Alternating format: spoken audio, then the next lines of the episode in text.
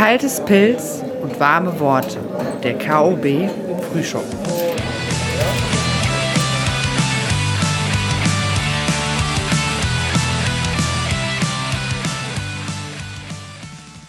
Hallo, Herr Dr. Grün. Hallo Matu. Wie geht's dir? Ja, großartig. Ähm, überdurchschnittlich. Denn Hat sich getrennt. ich habe mich äh, von allen Altlasten getrennt und habe geheiratet, wie bekannt. Herzlichen Glückwunsch nochmal an dieser Stelle. Ein Ring, dich zu knechten, Habe ich nicht. deinen. Finger Der ziehen. muss noch, muss noch kleiner gemacht werden. Das geht ja gut los, eure Ehe. Ich habe ja, ich hab ja abgenommen an den Fingern. Gut, ähm, haben wir sonst noch Neuigkeiten? Ähm, sonst noch Neuigkeiten. Ich ähm, habe im Bollecke, äh, das Bollecke bezüglich ähm, tatsächlich nochmal eine positive Nachricht bekommen. Und wir wollen jetzt dann tatsächlich mit den Renovierungen weiter äh, fortfahren. Details äh, gebe ich in Kürze bekannt. Machen wir noch einen Podcast dieses Jahr? Wir wollen den äh, Jahresabschluss-Podcast doch irgendwie machen. Und Okay. den Kandidaten haben wir den da schon Nee, da wir nochmal noch nicht, wir haben uns gefragt. noch nicht final entschieden, glaube ich. Ja, gut. Entscheiden wir eine Also wahrscheinlich machen wir dieses Jahr noch einen, aber wir nageln uns nicht fest, oder?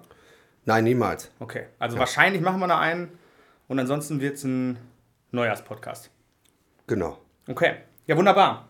So, heute gibt es keine belegten Brötchen. Aus zwei Gründen. Die da wären. Zum einen ist es schon relativ spät. Wir sind nämlich aus Gründen, ja, heute ein bisschen später als normal. Heute ist ein Ausnahmepodcast. Heute ist ein. Ausnahmepodcast. Ja. Genau. Zum einen sind wir also ein bisschen später als normal und ähm, zum anderen haben wir äh, wie immer einen besonderen Gast. Und zwar haben wir heute einen Autor zu Gast mit Migrationshintergrund. So, jetzt fragen die Hörer sich natürlich, wo kommt der Mann her? Und ich will das Geheimnis lüften. Aus Duisburg. Soweit. Aus Duisburg. Jetzt werden viele sagen, gut, okay, Duisburg, das ist jetzt wie, der kommt aus Afrika. Deswegen will ich es auch ein bisschen detaillierter machen. Und zwar kommt er aus Obermarxloh, aus dem Dichterviertel. Und da das Dichterviertel bekannt ist für sein gutes Essen, war ich gestern im Duisburger Supermarkt in Mülheim-Stürum und habe ein paar Leckereien besorgt, die wir uns jetzt gleich hier äh, zu Gemüte führen mit unserem heutigen Gast Burak Yilmaz. Herzlich willkommen. Dankeschön für die Hallo Einladung. Burak. Hi, grüß euch. Hi, schön, dass du es geschafft hast. Freut uns riesig. Ähm, wie ich gerade schon angekündigt habe, kommst du aus einem etwas anderen Genre als die Masse unserer Gäste bisher. Die meisten waren ja Musiker, Bandmitglieder oder Solisten, wie auch immer. Ein äh, Braumeister hatten wir auch schon zu Gast. Du bist ähm, Autor und machst pädagogische Arbeit im mit muslimischen Jugendlichen, Größtenteils, ja. größtenteils. Da werden wir gleich im Detail auch noch drauf eingehen. Aber wie immer, zu Beginn unseres Podcasts müssen wir zunächst mal unser besonderes Bier verköstigen. Denn auch das gehört dazu, oder? Magst Bier? Ja, natürlich, auf jeden Fall. Warum? Wer kommt in unseren Podcast und mag kein Bier? Das wird nochmal eine große Herausforderung, wenn wir mal einen nicht Bier trinkenden Podcast-Gast eines Tages haben. Dann machen wir entweder eine Kaffeeverkostung Oder, oder, wir, oder wir zeichnen einfach nicht auf. wir, wir, wir piepen das weg. Wir machen Alles Piep. klar, genau. Also, wir haben heute, uh, hat 5,5 Prozent. Heidewitzka. Altenmünster Winterbier, denn Winter is coming, meine Freunde. Wo, wo hast du das denn aufgetrieben? Ah, das hole ich, kaufe mir mal in so einem ganz äh, besonderen Biermarkt. Der ist ziemlich gut, sag ich mal. Mehr verrate ich nicht. okay. So, ähm, hast du da in Erfahrung gebracht, wo denn äh, das jetzt genau herkommt? Hat das was mit Münster zu tun oder ist alten Münster? Hast du da nochmal recherchiert, die Hintergründe? Ja, selbstverständlich. Und zwar ist, kommt es aus der Altenmünster Brauerei in Markt Oberdorf. Da sind wir ja schon wieder in Bayern. Ist das richtig?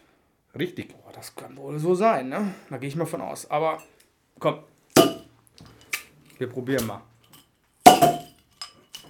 Ja, Prost, Ja, Herrschaften. also, Burak, Auf euch. schön, dass du hier bist.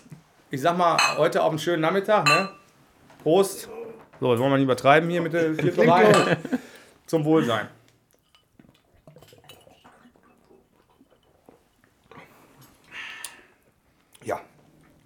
würzig.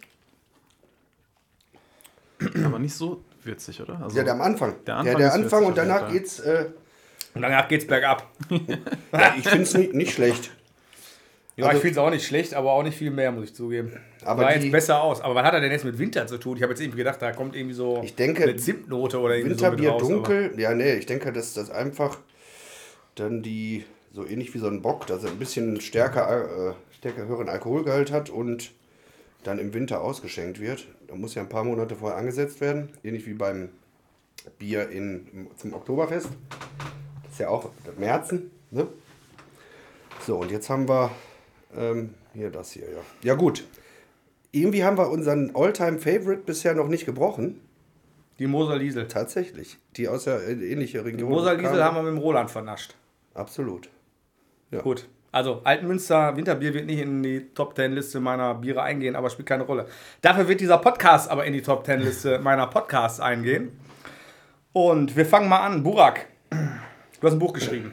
Genau, ich habe ein Buch geschrieben. Der Buch heißt Ehrensache mit dem Untertitel Kämpfen gegen Judenhass. Genau. Ich habe das Buch gelesen, mh, jetzt in Vorbereitung auf den Podcast, hat mir super gefallen. Super spannende Geschichten. Und wir gehen, wir gehen das ganze Buch jetzt mal von vorne, von vorne bis hinten durch. Und ich möchte mal auf eine Sache direkt äh, zurückkommen, die mir so hängen geblieben ist. Und da hatte ich ich hatte gerade eingangs schon erwähnt. Du erwähnst relativ häufig und beschreibst ziemlich deutlich, dass du im Dichterviertel groß geworden bist. Genau. Also, jetzt bin ich Oberhausener. Buh. Also aus einem anderen Ausland und ähm, aus, also aus einem, aus einem Anrainerstaat.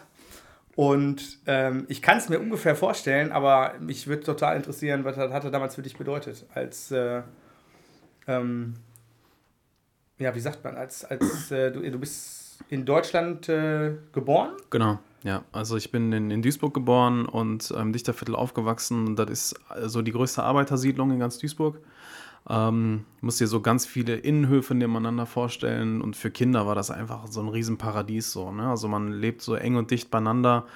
Ähm, guckt raus aus dem Fenster, da sind schon die Kinder am Fußball spielen oder äh, spielen die Verstecken, fangen etc. Und du kannst es halt irgendwie kaum abwarten, da rauszurennen und irgendwie rumzuschreien und das zu tun, worauf du so Bock hast. Ähm, und ja, da kommst du halt einfach sehr schnell in Kontakt mit ganz vielen Kindern. So. Also du lernst voll schnell so soziale Kompetenzen, du ähm, lernst es auch so ein bisschen Menschen zu lesen. Also so nach dem Motto, wer ist cool, wem kann ich vertrauen, wer ist irgendwie so ein bisschen hinterhältig und so weiter. Also da merke ich dann schon, wenn ich jetzt auch heute irgendwie an Schulen arbeite, wo Kinder eher in so Einfamilienhäusern aufwachsen, dass, dass es ein Riesenunterschied ist, wenn man halt in so einer Siedlung aufwächst, wo einfach super viele Menschen halt leben, wo es auch einfach äh, total divers so ist und ja, du hast einfach so, ähm, so, so, so Kontakt zu ganz vielen Menschen einfach von, von Kindheit an und du wirst halt in so einem, so einem Kollektiv halt groß und das war als Kind natürlich einfach äh, ein riesen, riesen Highlight. Und das Dichterviertel ist schon, ist eine, kann man sagen, eine Arbeitersiedlung, ne? Ja, auf jeden Ist, Fall. äh, so, sagen wir mal, von, von Gastarbeitern Ne, ursprünglich haben die das äh, Anfang des 20. Jahrhunderts gebaut, damit sie halt für, ähm, für den Bergbau halt Leute da, ähm, damit die da halt unterkommen können. Ähm, in den 10er und 20er Jahren kamen sogar viele Menschen aus Polen, also auch polnische Juden kamen halt dahin, was dann auch natürlich äh, mit dem Nationalsozialismus äh, böse geendet hat. Aber nach dem Krieg ähm, kamen dann eher so Gastarbeiterfamilien. Also eigentlich hat so das Dichterviertel alle Migrationsbewegungen, alle Fluchtmigrationen oder ähm, Arbeitermigrationen so miterlebt und die Leute sind dann häufig dann halt dort gelandet. Und das hat man auch in unserem Viertel halt gespürt. Also wir hatten einfach Familien, die kamen von überall her, russisch, polnisch, arabisch, türkisch, kurdisch, alevitisch. Das war halt so multidivers so, ähm, dass man da halt echt schon so gemerkt hat, äh, dass, dass Migration in diesem Stadtteil eine ziemlich große Rolle spielt. Okay. Und wie hast du Migration erlebt? Äh, würdest du sagen, also ich meine, ich sag mal so, also du bist ja für mich jetzt Deutscher und äh, mit äh, türkischen Eltern, Schrägstrich Kurdisch kurdischen auch, Eltern. Genau. Und ähm, für mich macht es ja jetzt keinen Unterschied mehr. Ich glaube, die Zeiten haben wir hinter uns gelassen. Aber ich sag mal, du bist, wann bist du geboren? 90er Jahre? Ne? 87. 87, Ja. okay, also Ende der 80er, ein paar Jahre jünger als ich. Ja. Ähm, da waren die Zeiten schon noch ein bisschen anders, würde ich jetzt mal sagen, oder? Ja, absolut. Also man, man wächst halt in, in diesen Kategorien halt auf, ne? Also ähm, so, so Sachen wie, ja, das ist typisch deutsch oder das ist typisch türkisch und so weiter. Und ich habe das ja halt auch so im, im Freundeskreis halt so gemerkt, dass gewisse Dinge halt einfach anders waren. Also wenn ich zum Beispiel bei meinen deutschen Freunden zu Hause war, es, es war in einer Hinsicht war es zum Beispiel anders, so Privatsphäre war nochmal eine andere Sache. Also bei mir im Kinderzimmer war zum Beispiel die Tür immer auf, meine Eltern sind irgendwie rein und rausgegangen. Aber bei meinen deutschen Freunden haben die Eltern zum Teil halt angeklopft. So, das war für mich so, so wow, krass irgendwie. Die klopfen halt an, um vorher halt reinzukommen. So. Und das waren halt so Feinheiten, ähm, wo man dann natürlich als Kind halt auch dann diese Kategorien manchmal bestätigt bekommt. Ne? Oder diese Kategorien auf alle dann halt überträgt. Ähm, aber eigentlich so im, im, im Laufe der Jahre hat, hat, man dann auch Menschen kennengelernt, die das Ganze so ein bisschen in Frage gestellt haben und auch, äh, ja, auch so auf, aufgelöst haben. So, das war, glaube ich, ganz cool. Ich glaube auch, ähm, also wenn zum Beispiel Leute, also meine deutschen Freunde zum Beispiel bei mir zu Hause ähm, da waren, haben die immer mega viel gegessen, so. Ne, weil meine Mutter, wenn, wenn die halt kocht, dann ist der ganze Tisch halt voll. Und ich dachte halt immer so, ja, kriegen die kein Essen zu Hause oder was war das los hier? Ne? Das waren halt immer so Sachen als Kind, die ich halt überhaupt nicht verstanden habe, wo ich dann natürlich heute anders drauf blicke, aber ähm, so Sachen, die vergisst man halt nicht. Ne? Und hm. das, ist, das hat einen schon geprägt auf jeden Fall. Ja, das ist ja ein Stichwort auch. Essen. Wir haben ja auch was vorbereitet. Bedient euch. Ich habe nämlich Hunger. Bitte. Ja. Das war also eigentlich nur eigentlich sein Stichwort. Ja. genau okay. ne? Oh, Oliven, bitte, das ist genau. schon mal gut. Stell dir mal, gib ein paar Oliven. Ich habe ein bisschen Sucuk gebraten. Hier ist dann auch noch, das fällt so ein bisschen aus der Reihe jetzt, aber egal, ist mit. Hat der liebe Olli gemacht. Dann haben wir noch grüne Oliven. Bisschen wie bei äh, Biolek jetzt hier, ne? Ja, so, stell jetzt einfach mal hin, genau. Wir wollen jetzt auch nicht hier über das Essen reden, ne? Genau. Ja, wunderbar. Und ähm, wie hat sich Judenhass auf einmal gezeigt bei dir? Boah, das kam erst später eigentlich. Also, so vor allem in, in unserer Schulzeit so, dass, ähm, dass man so Judenwitze zum Beispiel macht. Ne, das war irgendwie so ganz gang und gäbe oder irgendwie, ähm, ja, halt irgendwie so Sprüche und so weiter. Und das war dann einfach so ein Thema ähm, wo ich dann halt, na, natürlich macht man da irgendwie als, als, als Jugendlicher dann halt auch mit, weil das irgendwie total lustig ist, weil sich ja alle drüber kaputt lachen. Ähm, und äh, wie, wie das Thema dann eigentlich noch auf einer anderen Seite kam, dass wir Man halt. hinterfragt die ja auch nicht. In dem, ne? Also das sind halt so Floskeln. Ja. Die kennt man halt, ne? Ähm, die dann so ähm, einfach über Leben kommen. Und ab einem gewissen Punkt, ich denke mal, wird dann halt gesetzt ein gewisses Bewusstsein ein, ne? dass man wirklich, ah, okay, das hat ja was mit der Geschichte auch zu tun. Ne? Also nicht, das ist ja nicht einfach, im Prinzip hat man ja in der Alltagsrealität gar keinen Kontakt als in Deutschland gehabt, äh, aufgrund unserer Geschichte, mit Menschen, die wirklich jüdischen Glaubens waren. Ne? Also da will ich auch gern später nochmal drauf zu sprechen kommen. Ähm, da hat sich nämlich auch eine Geschichte ergeben, wo du halt in Israel bist, aber da kommen wir später noch ja. drauf ja. zu.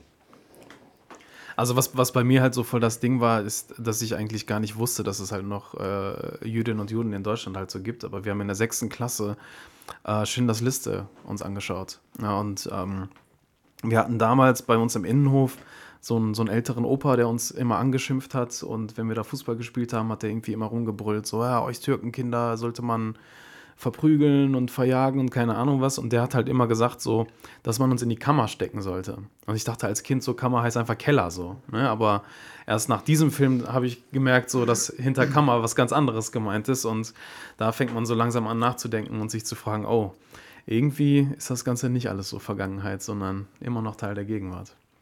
Ja, ist schon kurios. Also ich habe, wie gesagt, ich habe das Buch gelesen und ich bin selber, ich komme mal gebürtig aus, aus dem Oberhausener Norden und äh, wir hatten auf, also auf, meiner Schule war, sagen wir mal, in den umliegenden Stufen war, ich glaube, ein oder zwei äh, Türken, was also so ziemlich den, den gesamten Ausländeranteil oder sagen wir mal, nicht als Ausländer, aber sagen wir zumindest den Migrationsanteil zu meinen Schulzeiten ausgemacht hat. Wo meine Großeltern allerdings in Osterfeld lebten, ähm, was ja so auch ein Arbeiterstadtteil ist und auch so Arbeitersiedlungen hat, wo, obwohl ich die Dichterviertel selber jetzt nicht kenne, kann ich mir, glaube ich, ungefähr vorstellen, wie es halt aussieht. Ich glaube, das ist, Osterfeld kommt ziemlich nah ran. Und äh, ich, ich fand halt sehr amüsant, wie, als wie du es beschrieben hast, halt, ne, wie du gerade, wie es Buch beschreibst, wie du es gerade beschrieben hast, wie ihr als Kinder da rausgegangen seid und spielen wolltet. Und ich weiß halt noch, wie wir immer darüber gesprochen haben, so, hey, da musst du dich lieber fernhalten, so, pass auf, ne, da gibt es auf jeden Fall irgendwie Schlägereien oder Ja, so, ja, ne? ja. Und ich denke so, okay, es ist halt total sinnlos, ne, wie die einen aus dem Innern drauf gucken und die anderen aus dem Äußeren drauf gucken und eigentlich gucken, guckt man völlig aneinander vorbei, ne? Ja, total. Wahrscheinlich hätten wir geile Fußballmatches austragen können Ja. äh, in den 90er Jahren, wenn nicht alle irgendwie ein bisschen verquer gewesen wären. Ja. Aber mir fällt da gerade noch eine ganz persönliche Geschichte ein, was so unreflektierten Umgang oder ähm, mit Informationen betrifft. Ich habe, und tatsächlich ist eine Anekdote aus meiner Kindergartenzeit, die fällt mir jetzt gerade auch wieder ein, weil total, also ist eigentlich ziemlich krass. Und zwar hat mein Onkel mir damals, hat mich aufgeklärt quasi über die, wir haben uns über die Geschichte unterhalten und halt in einer äh, aus, aus einer antifaschistischen Perspektive. Und wie, wie schlimm das wäre und was da alles so los war. Und ich weiß auch nicht mehr, also ich war wirklich sehr klein im Kindergarten. Wahrscheinlich war das auch der Punkt, weil man dann manche Sachen nicht so verarbeiten kann. Aber die, das Erschreckende dabei war ja, ich bin durch den Kindergartenhof gerannt und habe da ähm, geschrien, ähm, äh, wer denn da jetzt Jude wäre und so weiter. Also ich weiß nicht mehr den genauen Wortlaut, auf jeden Fall ist das halt aufgefallen, sodass meine Eltern dahin zitiert wurden. Mit dem Onkel. Und die total aufgelöst waren und ich da über den Hof gerannt und hatte, bist du, äh, bist du Jude und was weiß ich alles, ne? Und ich denke mir, und jetzt im Nachhinein, und ich frage mich dann immer noch, woher kommt diese, war das irgendwie eine Faszination, habe ich irgendwie einen Film gesehen oder irgendwas gesehen, was mich so dazu inspiriert hat, weil das ja eigentlich gar nicht die Intention war. Ich wurde, ne, also weil wir tatsächlich, also der Hintergrund war ein ganz anderer. Aber das war total pervers im Prinzip. Ne? Und äh, das fällt mir jetzt gerade dazu ein, dass man halt so ähm, Dinge vielleicht einfach affektiv übernimmt ne? und sagt, pass auf, da ist jetzt hier ein Ausdruck von Macht vielleicht, ne? eine gewisse Demonstration von irgendwelchen äh, Bildern, die auch wirken, ne? äh, die stark wirken. Das war ja auch gerade im Nationalsozialismus, die haben ja quasi Marketing, äh, Werbung, alles was, äh, viele, äh, Neuentwicklungen äh, in, der, in der Darstellung auch aus den USA übernommen. Ne? Logos, starke ähm, äh, Slogans und so, ne? was, man und vielleicht wird da irgendwo irgendwas aktiviert. Ne? Und das ist echt faszinierend dann. Ne? So, habe ich mich geoutet jetzt hier, ne? Nach äh, 40 Jahren. Fast. Also am faszinierendsten an der Geschichte finde ich eigentlich, dass du dich daran erinnern kannst, dass du durch den Kindergarten gerannt bist und. und Ja, ich habe mich eher dann, dem- weil das dann so, ich habe es ja dann erst gemerkt, was da los war, als dann plötzlich meine Eltern da mit äh, aschfahl da standen und dann irgendwie ich da rangerufen wurde. Ich meine, das ist ja gut, dass sowas dann auch, äh, auch zu der Zeit dann halt noch sensibel wahrgenommen wurde oder schon kann mich wahrgenommen an meine wurde. Kindergartenzeit überhaupt nicht erinnern. Ja, du hast ja da schon angefangen zu trinken. Ja, Deshalb. nee, in der zweiten Klasse, aber nun gut, mag sein. Naja, was ich auf jeden Fall spannend finde an der, an, der, an, der, an der Geschichte bis dato ist, ähm, wir, wir Nordoberhausener gucken auf die, auf, die, auf, die, auf die Viertel und sagen, ach du Scheiße, da, da kannst du nicht hinfahren, da gibt es einen auf die Fresse. Und ihr sitzt da, spielt Fußball und, der, und Judenhass kommt auf einmal bei euch zutage. Was hat bewegt denn jetzt einen, einen Jungen aus dem Duisburger Dichterviertel dazu, ein Buch darüber zu schreiben? Ähm, oh, ich glaube, grundsätzlich geht es immer so um die Frage, äh, wer bin ich eigentlich und in was für einem, in was für einem Land bin ich aufgewachsen? Und ich glaube, diese Frage, die hatte ich schon so seit, äh, seit meiner Kindheit so gehabt. Ähm, und es hat irgendwie schon immer eine Rolle gespielt. Ne? Also ich habe ja auch das Buch geschrieben, weil ich mir die Frage gestellt habe, wann ist das in meinem Leben eigentlich aufgetaucht? Äh, wo ist das aufgetaucht? Und da ist mir aufgefallen, dass es überall aufgetaucht, in der Öffentlichkeit, in der Schule, äh, beim Spielen im Freundeskreis, auch heute in den sozialen Medien. Also es ist irgendwie überall so wirkmächtig. Ähm, und dadurch, dass ich ja halt auch als Pädagoge arbeite und halt auch Jugendliche natürlich auch hatte, die zum Beispiel rassistische oder antisemitische Beschimpfungen als, als normal empfunden haben, was mich natürlich total an meine Jugend dann wiederum erinnert hat, wo ich halt gemerkt habe, so, boah, da muss man irgendwie Angebote für schaffen, um halt mit denen darüber zu reden. Ähm, habe dann in den letzten zehn Jahren sehr viele, sehr viele Projekte auf die Beine gestellt, unter anderem Gedenkstättenfahrten, Theatergruppen, wo, wo man halt die Themen Rassismus und Antisemitismus behandelt. Ähm, arbeite viel an Schulen und auch in Gefängnissen und ähm, jetzt war so die Zeit, wo ich mir dachte, okay, jetzt äh, kann ich ein Buch darüber schreiben, über das, was ich so in der Praxis so erlebt habe. ähm, und habe eigentlich äh, diesen Prozess auch so ziemlich genossen, so, weil das echt so, ähm, dieses Eintauchen in diese Geschichten und dieses Schreiben war halt super spannend und vor allem es sind halt Geschichten aus Duisburg. Ne? Und ich bin halt jemand, der schon sehr, sehr lokalpatriotisch ist. Das merkt man vielleicht auch an dem Buch, weil viele sagen, ja, du schreibst immer, dass du aus dem Dichterviertel kommst und so. Aber es ist halt der Ort, womit man sich halt identifiziert. Also gerade wenn dieser Ort immer von außen als was Schlechtes stigmatisiert wird, du hast es ja gerade so erwähnt. Ich hatte diese Woche noch eine Lehrerfortbildung, wo Lehrkräfte dann so sagen, ja, irgendwie die Polizei, die traut sich da nicht mehr rein und so. Und ich meinte, ja, aber nennen Sie mir doch irgendeine Straße, wo das angeblich so sein soll, also als ob da die Polizei nicht mehr durchfahren kann. Also da sind so Halluzinationen, die finde ich irgendwie total heftig, dass Leute dann halt echt so dran glauben und ähm, wirklich so denken, okay, äh, ich muss jetzt an der Haltestelle äh, Rhein-Ruhr-Halle aussteigen, damit ich da bloß nicht da, durch Marxloh fahre.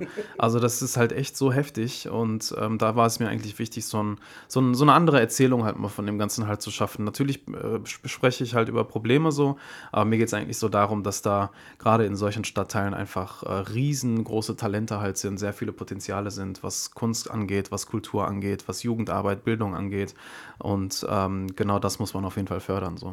Ja, absolut. Das ist so ein bisschen so eine, so ein bisschen die, die self-fulfilling prophecy. Ne? Wenn man lange genug äh, dran glaubt, dass irgendwas ganz schlimm ist, dann wird es für einen auch wahrscheinlich ganz schlimm. Ne? Mhm. Ich, hatte, ich hatte gestern noch ein, noch ein Einstellungsgespräch mit, mit einem neuen Koch, der kommt ähm, oder der, der lebt im Ulandviertel in Oberhausen. Ich weiß, das sagt euch jetzt wahrscheinlich nichts, aber das ich war hab, übrigens. Äh, ja, also das war auf, auch ein Stigma. Ja, genau. Also das war auf jeden Fall ne, so, oh, da sind die Jungs vom Olandviertel. Ne? So, da hatte jetzt noch nicht mal unbedingt mit, mit Ausländern oder so zu tun. Das war einfach irgendwie so, da hat so die Creme de la Creme des asozialen Daseins gelebt, hat man behauptet. Ich sag mal, hat wahrscheinlich zu einem gewissen Teil auch gestimmt. Ne?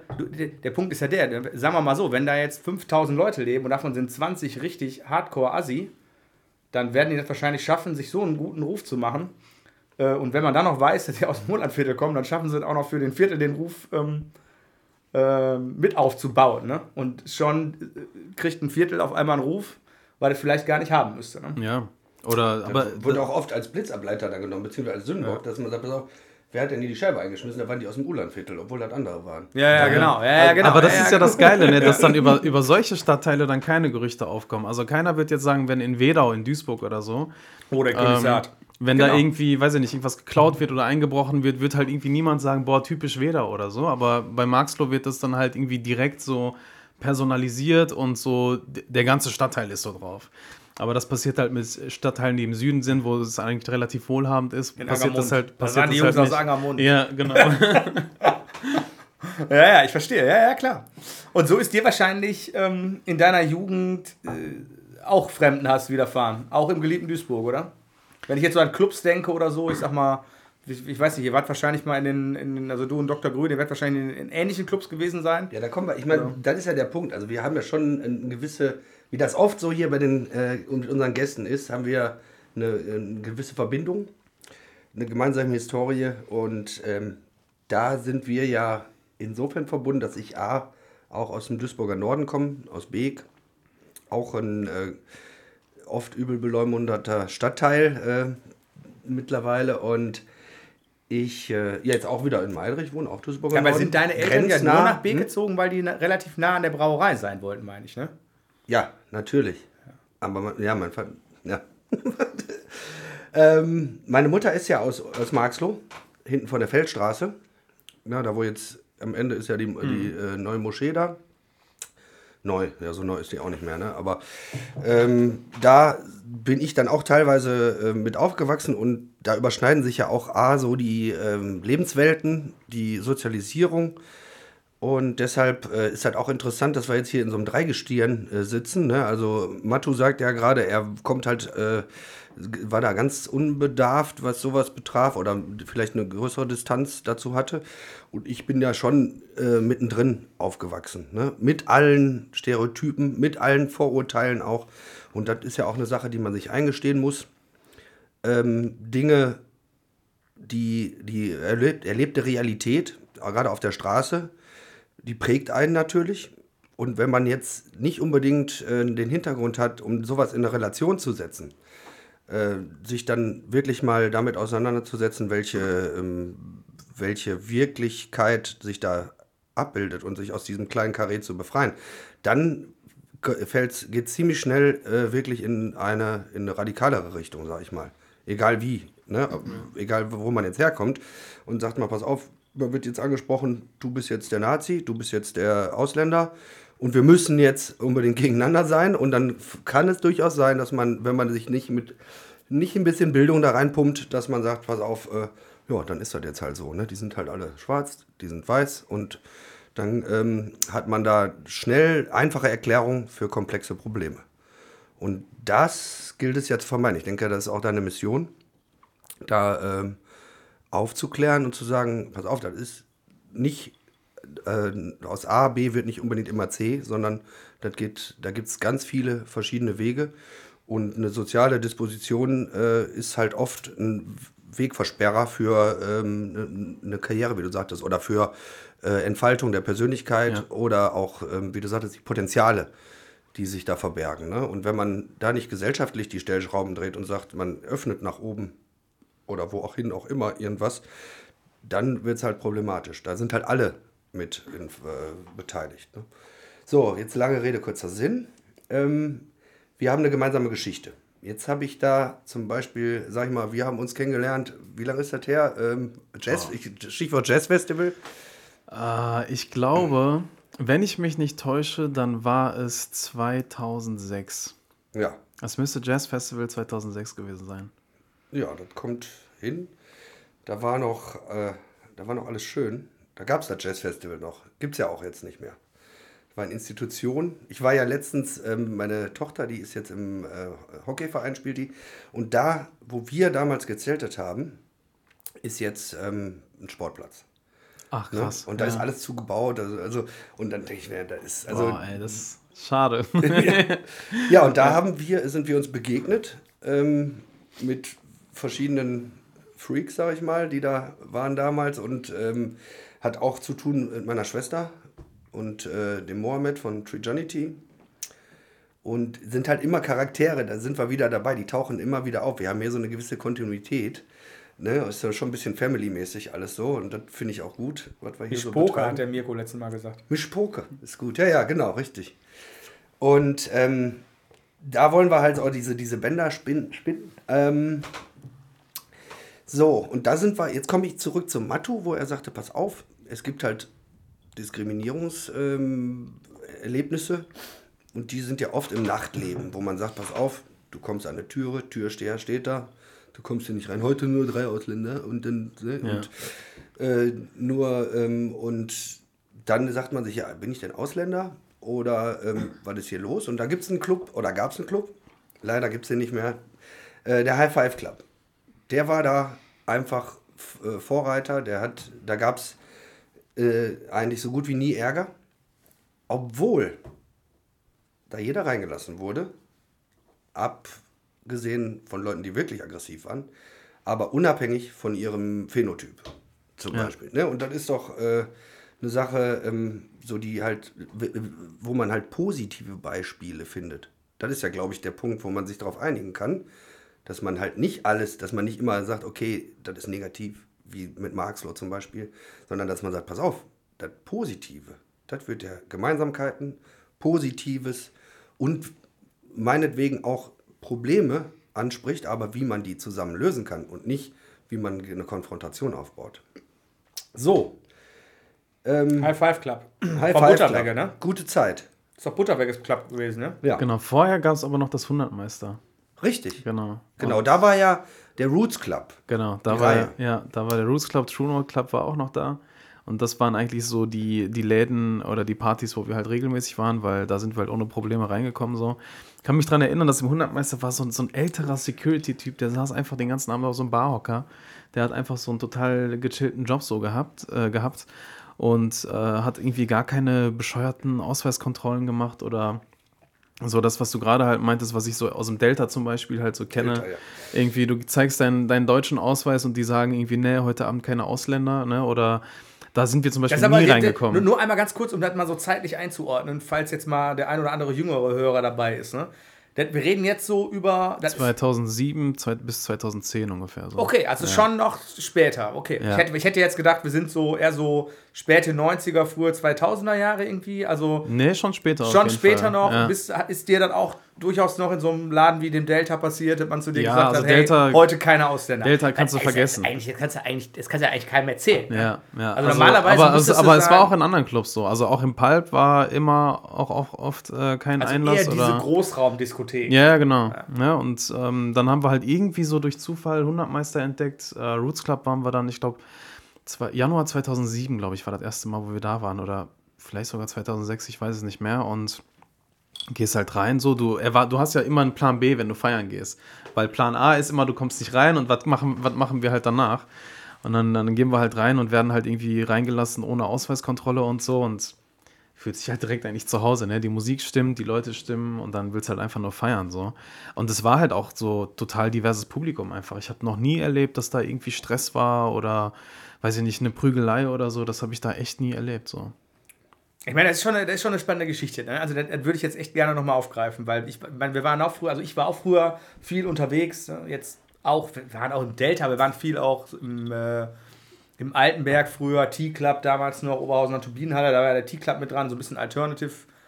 Ähm, Mucke, Jägerhof später, war in Dienstlaken auch so ein Mini-Club, auch nur so, da waren auch viele Punk-Konzerte. Leider und- tragisches äh, Le- Ja, Ende. genau. Leider tragisches Ende genommen, ja, genau. Aber ich sag mal so, ähm, ich kenne die Fragestellung natürlich auch und diesen Plan A und diesen Plan B, aber aus völlig anderen Gründen. Also ich, mir ist ja noch nie passiert, dass ich in einen Club wollte und dann hat einer zu mir gesagt, nee, du, für Deutsche ist hier heute Abend kein Einlass. Ich kenne halt, du, mal, du bist zu besoffen oder keine Ahnung, deine Fresse gefällt mir nicht. Äh, oder zu jung, was weiß ich, wenn dann irgendwann Ja. ging das ja mal mit Ü25-Partys los, dann warst du dann irgendwie 24 und durfst, ist ja alles, eh alles total bescheuert, aber so war es ja nun mal damals. Aber egal wo ich war, noch niemals hat jemand zu mir gesagt, hey, für Deutsche ist hier heute kein Einlass. Ne? Also ich muss ja immer sagen, ich ziehe ja meinen Hut davor, wenn man dann äh, so jemand ist wie du, der damit ruhig umgeht. Ich wäre wahrscheinlich jetzt äh, schon irgendwie islamistischer Freiheitskämpfer geworden und hätte gesagt, ihr scheiß Deutschen, ihr könnt mich alle mal kreuzweise. Aber Hut ab äh, davor. Frei- dieser sich Freiheitskämpfer, der stört mich jetzt ein Der. Freiheitskämpfer ist, ja gut, der ist vielleicht ein bisschen weit hergeholt, ne? aber ich wäre auf jeden Fall der absolute Hater geworden und äh, Hut ab davor, äh, da nicht komplett wahnsinnig zu werden und zu sagen, ihr seid doch nicht mehr ganz Also, sauber. wir schließen aus, wir Für Ausländer ist heute kein, das ist schon, das muss man sich mal auf der Zunge zergehen lassen. Man, Ja, wir sagen das jetzt so lapidar, ne? aber wenn man dann mal drei Sekunden drüber nachdenkt, ne?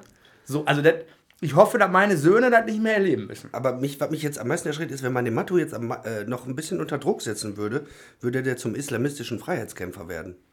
Habe ich, mit, können hab ich ja mal, wir mitgekriegt. können ja mal versuchen, vielleicht schafft es ja mir so auf die, oder du vor allen Dingen, mir so auf die Nerven zu gehen, dass ich Ende 22 irgendwo in Afghanistan kämpfen gehe. Da ist ja bald wieder Alarm. Ja, jetzt. Ich, ich, ich bin ja immer ein bisschen Jetzt gehemmt. bist du perplex. nee, ich bin du ja immer ein bisschen gehemmt, weil ich, jetzt, weil ich jetzt sagen soll. Aber du warst ja schon mal da. War schon mal da. Ja. Aber unter anderen Vorzeichen. Nicht als islamistischer Freiheitskämpfer. Ja. Genau. Aber das, das, Ding, das Ding ist ja, dass ähm, jetzt mal, also ich glaube nicht, dass so Erfahrungen radikalisieren, sag ich mal, aber es, es schädigt schon so dein, dein Gefühl von Zugehörigkeit. Ne? Also wenn ich Auf jeden Fall. mit meiner damaligen Abiturklasse, wenn wir feiern gehen und ich der Einzige bin, der halt nicht reinkommt, dann ist das halt ein richtig beschissenes Gefühl einfach. Ne? Also, Deprimierend ist das, ne? Völlig, ne? Und du, du denkst dir halt so, ja, was, was soll das halt so, ne? Also ich bin ja irgendwie genauso wie die anderen. Ich habe halt vielleicht einen anderen Namen oder so, aber ähm, es ist halt immer, wenn man halt ständig diese Erfahrungen macht, sucht man sich halt irgendwann Kanäle. Also was, was halt bei uns dann war, dann haben wir uns, sind wir zur Tanke gegangen, haben uns irgendwie immer eine Pulle Wodka mit Red Bull geholt und wir haben im Park halt gechillt. So. Aber dann gibt es die Nachbarn, die sagen, ja, warum chillen die Jugend nicht in dem Park? Äh, bla bla bla. Ja, dann lass uns doch wenigstens in die Disco rein. Dann hängen wir auch nicht auf der Straße ab. So. Und das sind halt so Sachen, die leider heute halt immer noch eine große Rolle spielen. Ne? Also so Türpolitik an, der, an Diskotheken oder in Clubs, das ist ein, ist ein riesengroßes Problem, ein riesengroßes Thema so. Weil ich merke halt, gerade wenn ich mit Jugendlichen an Schulen arbeite, die erzählen mir genau dasselbe. Und du hast halt gerade gesagt, so, ich wünsche mir, dass das meine Kinder nicht erleben. Ich wünsche mir auch, dass das meine Kinder irgendwann nicht mehr erleben, aber ähm, ich weiß nicht, ob das so wirklich umgesetzt wird. Also so. im Moment ist es noch der Fall. Ich krieg's nicht mehr so mit. Ich Ja, muss auf jeden Fall. jetzt Also ich, so ich komme ja, ich, ich, ich komm ja selber, wenn ich irgendwie in Köln feiern gehen will oder so, dann Düsseldorf, ich komme nicht rein. Also es ist, es ist für mich so, ich habe diese, ich hab diese Orte schon abgehakt einfach, weil ich ganz genau weiß, es macht keinen Sinn, sich drauf zu freuen, da hinzugehen. Es ist einfach so, du, du kommst halt nicht rein und was wir halt so dann damals auch so ein bisschen, glaube ich, auch hatten, war halt der Proberaum, so den wir Ja. dann halt mit Pedro und Mohammed und so hatten und dann waren wir halt am Wochenende halt auch ziemlich oft so da. Genau, und das aber- ist halt dann so dein Zuhause so, ne? Also das ist auch so ein bisschen so ein Raum, wo du einfach Leute kennenlernst, die halt irgendwie auf deinem Level sind und auch kopfmäßig irgendwie ähm, open-minded sind und so, wo halt solche, nicht solche Unterschiede halt gemacht werden und da fühlst du dich dann halt irgendwie total wohl. Und wenn du dann halt noch so einen krassen Musiker wie den Mohammed am Start hast, dann setzt du dich halt auf der Couch, trinkst dein Bier und hörst ihm halt gerne zu. So. Ja, richtig. Also genau, äh, gerade solche Räume, die, die wir da hatten, ne? also mir hat ja dann oft auch diese, klar, ich war auch im Delta, ich äh, war in, in jeder ähm, Diskothek, glaube ich, so im Umkreis irgendwie irgendwann mal, ähm, hab, aber grundsätzlich war das ja auch nicht mein Laden so. Ne? Du bist dann da hingegangen, so, weil da irgendwie, äh, weil da irgendwie Leute von der Klasse waren oder was weiß ich so, ne? Und weil das direkt um die Ecke war in, in Beek. Und, ähm, aber wenn du später diese Entwicklung siehst, wie du dann zum Beispiel, wie du sprachst so von dem ähm, Proberaum und so weiter, das war ja wirklich so ein Raum, da konntest du, ich kann mich erinnern, dass wir dann, du bist da 24 Stunden irgendwie gewesen so und war halt wie so eine Kapsel, so, ne? Das halt dieses, dieser, diese Welt, wo, du, wo man sich dann wohlgefühlt hat und nicht diese Konventionen hatte, die äh, irgendwie mit irgendwelchen Faktoren zu tun hatte, wo du herkommst, was du bist und so. Ne? Und das hat mir ja immer gefallen, da ich ja komme aus der äh, Punk-Bewegung, aus dem egalitären äh, Bereich so und ähm, das war eigentlich immer so das Credo, dass man sagt, pass auf, alle Menschen sind gleich. Das ist ja einfach eine ganz einfache Formel im Prinzip. Ne? Also nur äh, das kriegt man ja schon vorgeworfen. Gleichmacherei dann. Also, aber im Prinzip ist das die, das Erste, was, was da stehen sollte, alle Menschen sind gleich. So, und dann kommt, dann kommt erst, dann kommt der Charakter. Und das ist ja entscheidend. Ne? Und Da hast du natürlich dann jetzt die Arschkarte ne, an der Stelle. das stimmt. Ja. Aber gut, ich bin immer noch fassungslos. ähm, ich bin immer noch fassungslos. Also, ich, also mir war schon klar, dass so eine Geschichte kommt. Ich bin hier nicht reingekommen und ich muss echt sagen, irgendwie, keine Ahnung, ich habe wahrscheinlich jetzt in die letzten acht Jahre in meiner Kneipenblase gelebt oder so. Also, da, wenn du sagst, das ist immer noch genau so, das, ist, das hat mich jetzt wirklich äh, ehrlich ein bisschen erschüttert. Das hätte ich nicht gedacht. Ich dachte, die Scheiße haben wir echt hinter uns gelassen. Aber augenscheinlich nicht. Nee. Umso bemerkenswerter, dass du eben nicht hingehst und wie ich zum islamistischen Freiheitskämpfer äh, wirst, sondern ganz im Gegenteil. Ähm, Hallo. Hallo. das ist übrigens mein Sohn. Geil. Pepe. Sehr geil. Ja, hallo Pepe. Ähm, also, umso bemerkenswerter, dass du nicht wie ich zum islamistischen Freiheitskämpfer wirst, sondern ähm, dass du dir die Mühe machst und äh, für dich eine Aufgabe darin findest, Jugendlichen zu erklären, mit solchen Problemen umzugehen. Und da ist jetzt der Judenhass ein Teil, aber ich glaube, es geht ja, ja noch um viel mehr. Judenhass, ich sag mal, ist sicherlich ein Teil der, der Diskriminierung, aber ich glaube, in deiner Arbeit geht es um noch viel mehr. Ja, auf jeden Fall. Ja, also es geht grundsätzlich darum, Jugendliche zu begleiten in einer Phase, wo sie auch, wo es für sie wichtig ist, so reflektierte Erwachsene um sich zu haben, wo sie über viele verschiedene Themen reden können. Identität, ähm, Herkunft, Zugehörigkeit, Familienbiografie. Das können auch Themen wie eigene Rassismuserfahrungen sein. Wie gehe ich eigentlich damit um oder habe ich es überhaupt gelernt, damit umzugehen? Ähm, weil ich habe es als Jugendlicher nicht äh, gelernt, äh, weil bei mir war es immer so, dass dann diese Wut oder diese Rage ähm, häufig in so einer Sprachlosigkeit gemündet ist. Also, dass ich mir halt echt so dachte, so, ja, du kannst ja eh nichts dran ändern, irgendwie scheiß Gesellschaft wird, wird sich sowieso nicht ändern und so weiter. Aber genau diese Gefühle halt aufzufangen ne? und auch halt mit denen halt dran zu arbeiten. Ähm, das ist halt etwas, was für mich halt total wichtig ist. Also zum Beispiel solche Szenen, wie ich gerade erwähnt habe, mit dem nicht reinkommen und so, das mache ich in Theaterprojekten sehr gerne. Und dann spiele ich mit den Alternativen, was kannst du machen? Ne? Und ähm, gerade halt so diese Alternative mit denen herauszuarbeiten, das ist halt einfach so mega spannend. Und ähm, da dann sind dann halt, da kommen so voll die lustigen Sachen halt irgendwie bei, bei rum. Ähm, wo ich auch irgendwie merke, dass Humor auch ein Weg sein kann, um das Ganze halt zu verarbeiten oder diesen Schmerz nicht an sich ranzulassen. Aber gerade halt in diesem spielerischen, spielt einfach Kunst eine richtig krasse Rolle. Also ich glaube halt so wirklich, ähm, wenn, wenn Jugendliche dann in den Theaterprojekten schreiben, wenn sie irgendwie Lieder entwerfen, Melodien machen, Szenen entwerfen, da kommen Sachen bei rum, wo du echt so denkst, ey, du bist gerade mal 16 und du haust hier Sachen raus. Echt krass einfach. Also ich bin dann manchmal so überwältigt von diesen ganzen Sachen, dass, ähm, ja, dass, dass das für mich auch ein, ein ziemlich schönes Gefühl so ist. Ne? Und ähm, dass ich dann einfach mit denen so in Beziehung gehen kann und mich über so wichtige Lebensfragen austausche. Das ist so, ja, so das, was ich so als Traum halt immer wieder ähm, so, so hatte, irgendwie, wenn ich irgendwann pädagogisch arbeite und daran halt so mitzuwirken, das beflügelt einen total so. Das ist ja der Punkt, wo ich sag, sage, mit der, was du Sprachlosigkeit nennst, und wenn man Alltagsrassismus erlebt, irgendwie, seid jetzt irgendwelche Sprüche, ne, seid auf der Arbeit oder wie, wo man halt plötzlich überrumpelt wird und sagt so, eigentlich müsstest du jetzt das und das sagen, was einem in dem Moment aber gar nicht einfällt. Und das habe ich tatsächlich immer noch. Also da muss ich sagen, da muss man halt immer wieder revidieren und sagen, okay, und da sind Menschen wie du ja ganz wichtig, deshalb bist du ja auch hier, weil ich das total wichtig, als total wichtig empfand.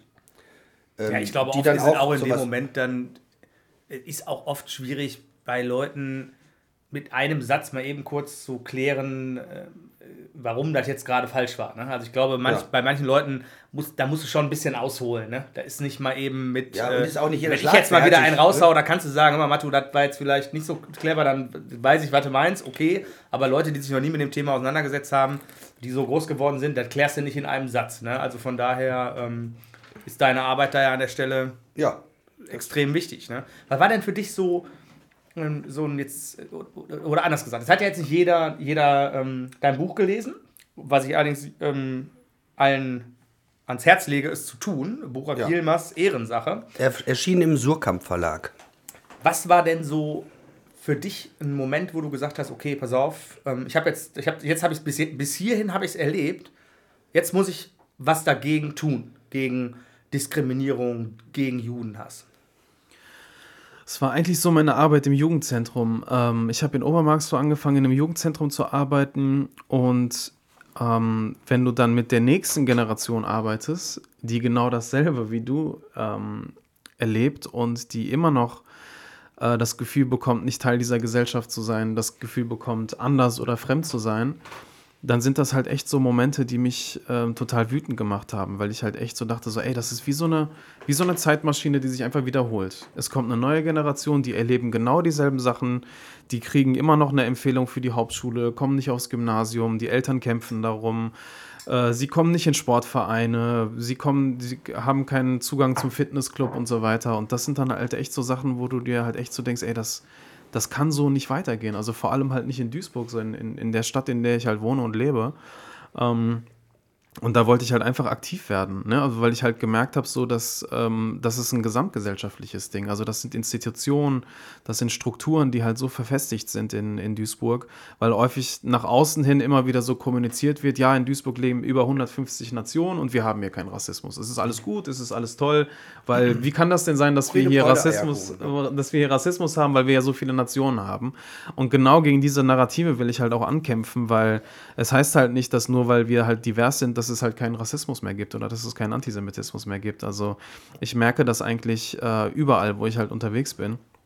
Also ob das jetzt in Schulen ist oder in der Öffentlichkeit, da merke ich halt einfach, dass das hat ein Potenzial, halt diese, diese Stadt zu spalten und auch ähm, so diesen, diesen Zusammenhalt der Leute halt irgendwie zu schädigen und zu zerstören, was ich ja am eigenen Leib halt erfahren habe. Und wenn du dann noch siehst, dass die nächste Generation, die totaler voller Idealismus ist, wie, wie, wie wir halt damals, immer noch so gebrochen wird, dann willst du halt irgendwie etwas etablieren, was halt dieses Gebrochensein auffängt und erstmal auch vielleicht diese Ohnmacht zulässt, aber aus dieser Ohnmacht heraus vielleicht für die Zukunft auch was, äh, was Positives halt gestaltet. Ne? Und dadurch, dass ich ja halt auch nochmal vielleicht mit Wegen arbeite, die für viele unkonventionell sind durch, ähm, durch Theaterprojekte, ist, ähm, ist es halt etwas, was, was glaube ich, Menschen aus dieser Sprachlosigkeit rausholt. Ne? Weil auf der, auf der Bühne habe ich die Möglichkeit, das alles in Ausdruck ähm, zu bringen. Da habe ich die Möglichkeit, vielleicht mal in Rollen zu steigen, die für mich neu sind. Und dann kann ich da auf jeden Fall schon mal da vieles bewirken.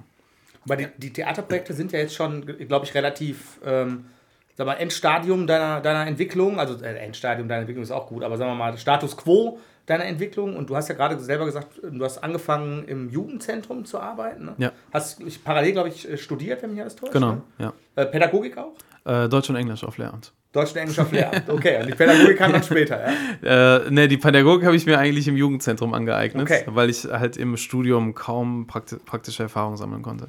Okay, also du wolltest eigentlich pädagogisch arbeiten, dich hat Deutsch und Englisch hat dich interessiert. Genau. Und äh, du hast dann eben in dem, in dem Jugendzentrum halt gemerkt, okay, es gibt halt, die Diskriminierung gibt es halt immer noch. Ich habe das früher erlebt, jetzt bin ich bin 20 Jahre älter als die Jungs und Mädels, äh, die jetzt hier bei mir sind. Die erleben das immer noch und ich muss mir irgendwas einfallen lassen, damit umzugehen. Und ähm, du beschreibst ja dann in deinem Buch, dass du dann angefangen hast, ähm, Reisen nach Auschwitz anzubieten. Jetzt ist das ja erstmal nichts, was Ja, der, der Punkt ist ja nicht nur diese Diskriminierungserfahrung, sondern auch die, die äh, Bilder oder die, ähm, der, der Antisemitismus, der auch von den Jugendlichen ausgeht. Diese Ja. Bilder, ne, die sich da verfestigt haben. So, und das ist ja, das ist ja, glaube ich, eher der eine Triebfeder gewesen dieser ganzen ähm, Geschichte dann. Ja. Ne? Also es, es geht natürlich halt auch darum, dass ähm, gerade in der Jugendkultur auch Antisemitismus nochmal eine Rolle spielt. Gerade was so Verschwörungsmythen angeht oder so. Das, was du gerade meintest mit äh, einfache Antworten auf eine sehr komplexe Welt. Da, da sind äh, Verschwörungsmythen total am Start so. Ähm, die und- machen das nämlich genauso. Ja, und durch diese Gedenkstättenfahrten geht es halt auch nochmal darum, dass sie halt eigentlich vertiefter an diesen Themen halt arbeiten können und sich auch intensiv nicht nur mit der Geschichte auseinandersetzen, sondern auch mit der Frage, was aus der Geschichte wirkt halt noch heute und wo sind eigentlich heute auch noch gesellschaftliche Herausforderungen.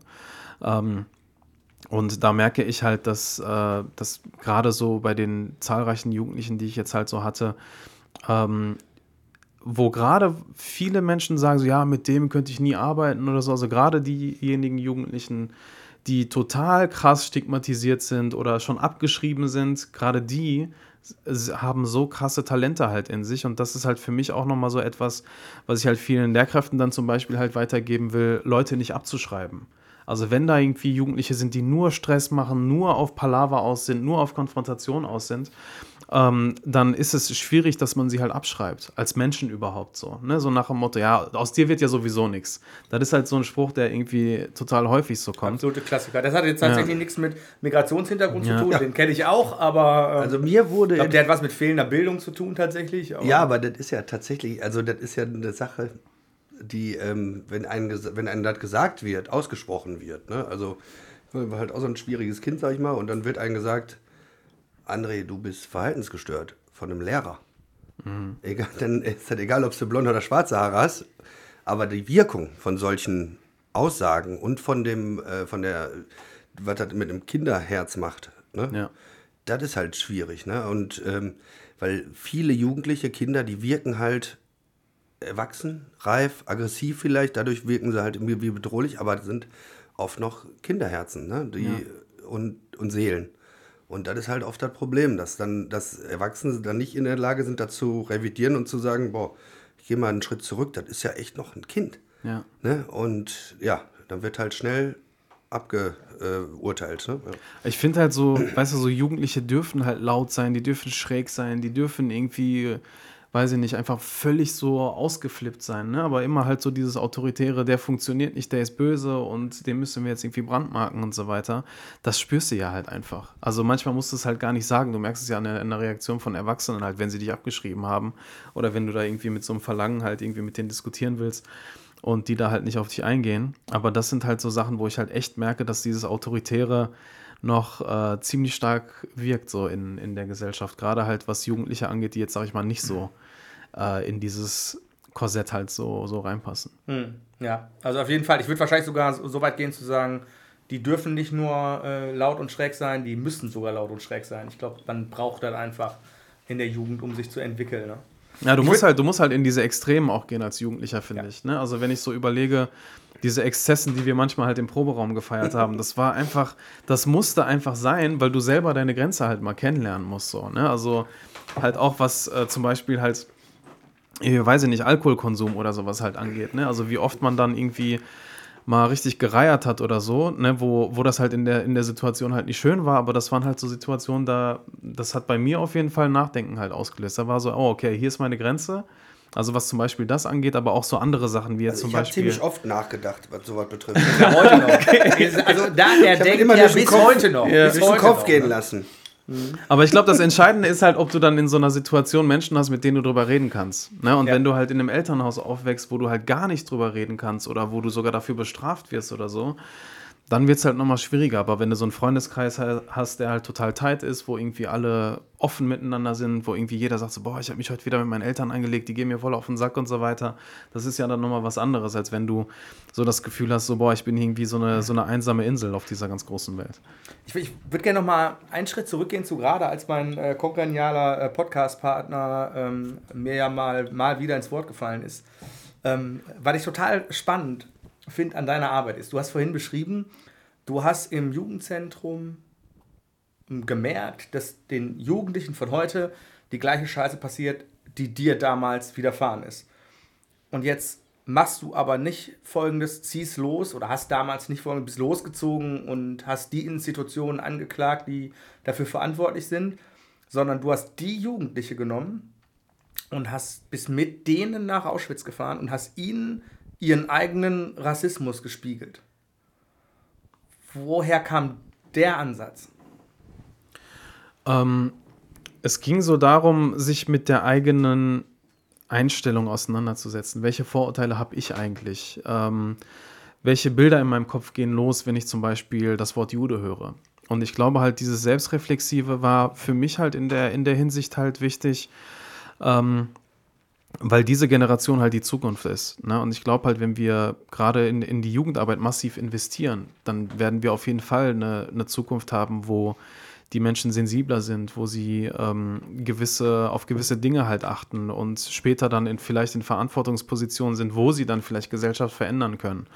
Natürlich arbeite ich halt auch mit Institutionen, also ich habe auch als Dozent bei der Polizei gearbeitet oder äh, an Schulen mit Lehrkräften und das ist nochmal eine ganz andere Arbeit, wobei ich da wiederum auch finde, dass man auch da diese Themen halt besprechen muss, weil sie auch dort verankert sind. Aber ich bin halt so jemand, der gerne halt auch visionär denkt und vor allem halt, wenn ich halt sehe, wie viele Talente im Duisburger Norden halt sind, also Jugendliche, ähm, dann ist es für mich so, also es, es regt mich halt einfach immer noch so auf, dass so wenige Angebote im Duisburger Norden sind, was zum Beispiel auch so Sachen wie Kunst- und Kulturprojekte angeht. Ne? Also dass, dass sie zum Beispiel gar nicht die Möglichkeit haben, an solchen Dingen teilzunehmen oder dass sie mit solchen Dingen gar nicht halt in Kontakt kommen. Und da merke ich halt, wenn sie dann mit in Kontakt kommen, dann bleiben die auch richtig lange da drin. Und dann haben sie echt so eine Form von An Anerkennung und Wertschätzung und geben dir eigentlich richtig viel zurück. Und ähm, das ist für mich einfach wichtig, dass wir, äh, ich verstehe das so ein bisschen als so ein Grassroots-Movement, so, also eine, eine Bewegung, die von unten startet, aber dann natürlich auch am Ende dann auf jeden Fall die, die Institutionen halt erreichen muss, weil es kann halt immer noch nicht sein, dass äh, gerade an, an vielen Schulen halt immer noch so überhaupt so Sachen gesagt werden wie, ja, wir sind eine Schule mit einem hohen Migrationsanteil, was eigentlich ein Synonym dafür ist, zu sagen, wir sind eine Problemschule. Und alleine schon diese, diese Sichtweise ist eigentlich schon ein Problem, weil wenn Leute eine Migrationsgeschichte haben, dann haben sie auch einen Zugang zu ganz vielen anderen Kontexten so und damit kann man halt auch ziemlich gut arbeiten. Und da ist es halt echt wichtig, dass wir äh, gerade halt auch so diesen, diesen neuen Strukturwandel im Ruhrgebiet halt hinkriegen, dass wir einfach mehr Teilhabe ermöglichen und mehr Chancengleichheit für alle einfach ermöglichen können. Du hast ja jetzt eine gewisse Vorbildfunktion, sage ich jetzt einfach mal. Und ähm, da haben wir ja schon mal drüber im letzten Postka Podcast gesprochen, wie auch Kulturschaffende, Musiker, überhaupt gesellschaftliche Akteure, wie eine Vorbild, äh, welche Vorbildfunktion die so haben. Und die, es gibt natürlich auch andere Beispiele, radikale Beispiele, die Leute, die auch eine Familie äh, vermeintlich bieten und sagen, pass mal auf, bei uns kannst du den ganzen Tag, äh, bist du bei unter deinesgleichen. Ähm, und da, das kann viel, viel äh, gefächert sein. Seit jetzt, also ich ganz klar, du bist bei einer radikalen äh, Nazi-Partei super aufgehoben, weil du hast ja, du hast äh, schlechte Erfahrungen gemacht mit Ausländern. Andersrum, du bist frustriert von der Gesellschaft, du findest äh, eine tolle Heimat in der Religion, vielleicht auch in der radikalen Religion oder in der staatsgesteuerten ähm, äh, äh, Moschee nebenan oder so, wie auch immer, gibt es ja auch eine, viele, eine Vielfalt. Das ist ja jetzt nicht alles, äh, wie wir jetzt gelernt haben, alle nicht über einen Kamm zu scheren. Und da ist es ja wichtig, doch die Position zu beziehen und eine Rolle einzunehmen, die auch ähm, gewissen Anfeindungen stand, standhält. Ne, und damit musst du dich ja auch auseinandersetzen. Von anderen, von vielen Seiten. Also ich habe in deinem Buch gelesen, da wirst du dann als Kommunist tituliert, dann wirst du als, ähm, wirst als Verräter dargestellt. Ne? Und das stelle ich mir dann auch schwierig vor. Wenn man sagt, pass auf, du hast schon die ganze äh, Diskriminierungsscheiße durch, du willst das jetzt anders machen, hast einen Ansatz und dann kommt äh, von der linken Seite, von der äh, religiösen Seite, von der Kultur, äh, äh, kulturellen Seite, sag ich mal, also von, der, von, von, dem, von den Wurzeln, und dann kommen halt auch nochmal wiederum Vorurteile auf dich zu. Und da muss ja schon ein, sich ein, eine starke äh, Person dann, du musst ja immer wieder dich festigen, denke ich mal. Ne? Also so, und da, also da habe ich ja unheimlich, da muss ich jetzt mal ein bisschen lobhuddeln. Also da habe ich ja unheimlichen Respekt vor. Ne? Und ähm, ja, das finde ich, find ich, halt, äh, find ich halt klasse. Ja, jetzt die, war eigentlich gar keine Frage, war jetzt einfach nur so äh, Nee, aber eine aber- Verbeugung. Ne, genau, war, war eine Verbeugung von Dr. Grün, die passieren selten. Also nehmen Sie, die, äh, nehmen Sie ernst. Ne? Das macht er nicht so oft. Ähm, ne, ich, also ich finde es ich find's, ich find's total spannend, du, diesen zunächst mal nicht anklagenden Ansatz zu sagen, pass mal auf, bevor wir jetzt, also so, korrigiere mich, wenn ich falsch liege, aber so habe ich es verstanden, ne, so dass man sagt, bevor wir jetzt allen zeigen, was sie falsch machen, gucken wir erstmal bei uns nach, was wir falsch machen. Das tut wahrscheinlich jedem gut, kann vielleicht jeder nochmal, inklusive mir, drüber nachdenken, das nach diesem Podcast auch nochmal zu tun und zu überlegen, bevor ich jetzt wieder rumnörgel, was die anderen also falsch machen, mal kurz checken, was mache ich eigentlich alles noch so falsch und kann ich gerade ziehen. Hm. Und aber auch auf der anderen Seite zu sagen, wir haben hier Potenziale. Ich glaube, das hast du, glaube ich, relativ deutlich gemacht. Das war vorhin auch schon, das klang ja schon mal so mit in den Theaterprojekten. Wir haben hier Potenzial, das bleibt irgendwie liegen, das ist, oder es ist nicht erkannt. Ne? Vielleicht hat man Glück und es entwickelt sich. Oft ist es halt so, dass es sich, ne, sagen wir mal so, in finanziell gut gestellten Haushalten leichter entwickelt als in Haushalten, wo vielleicht die Jungs und Mädels auch erstmal nochmal malochen gehen müssen und nicht so viel Zeit haben, sich darauf zu konzentrieren. Das greifst du auch auf mit deiner Arbeit, mit den Theaterprojekten. Darf was ich ich kurz übrigens total. Warte ganz, kurz, ja, ja. warte ganz kurz. Ja. Ähm, was ich total spannend finde, weil das auch was wäre, was wir gut aufgreifen könnten mit dem Kulturverein, wenn die Kneipe wieder auf ist. Oder wenn wir nächstes Jahr unser Ruhrparkfest machen, was ja so ein grenzübergreifendes äh, Stadtteilfest werden soll. Und da ist Duisburg ja wirklich auch noch, auch wenn es nicht unmittelbarer Grenzgebiet ist, aber also in diesem Auf in der anderen Ruhr- Rohrseite, auf der anderen ist direkt Duisburg. ja, erstmal Mülheim, aber ein Stück weiter ist dann Duisburg. Ne, also schräg, schräg, sagen wir schräg gegenüber Duisburg, aber es spielt auch keine Rolle. Aber das wäre ja ein schöner Moment, um vielleicht mal so einer Gruppe auch mal eine Chance zu geben, sich mal zu präsentieren vor Leuten, die das mal gebrauchen können, sowas nämlich auch mal zu sehen, weil da wird mit Sicherheit der ein oder andere sein, äh, der denken wird, ach du meine Güte, was passiert hier jetzt gerade? Ja. So, ich muss mal ganz kurz Wasser abschlagen. Aber ich glaube halt tatsächlich, dass echt so diese, ähm, das ist halt so das, was äh, viel zu kurz kommt mit ähm, dieser Förderung von Kunst und Kultur einfach. Also das ist wirklich, gerade in Duisburg ist es sehr elitär und es ist klar, es ist zugänglich für Gymnasien oder für Universitäten oder Leuten, die irgendwie aus einem sehr bürgerlichen Haushalt kommen. Ähm, aber Kunst ist ja nicht nur für eine Gruppe da, sondern sollte halt für alle da sein und vor allem Kultur sollte für alle da sein. Und da merke ich dann halt auch echt so, dass da einfach eine riesengroße Schere halt da ist.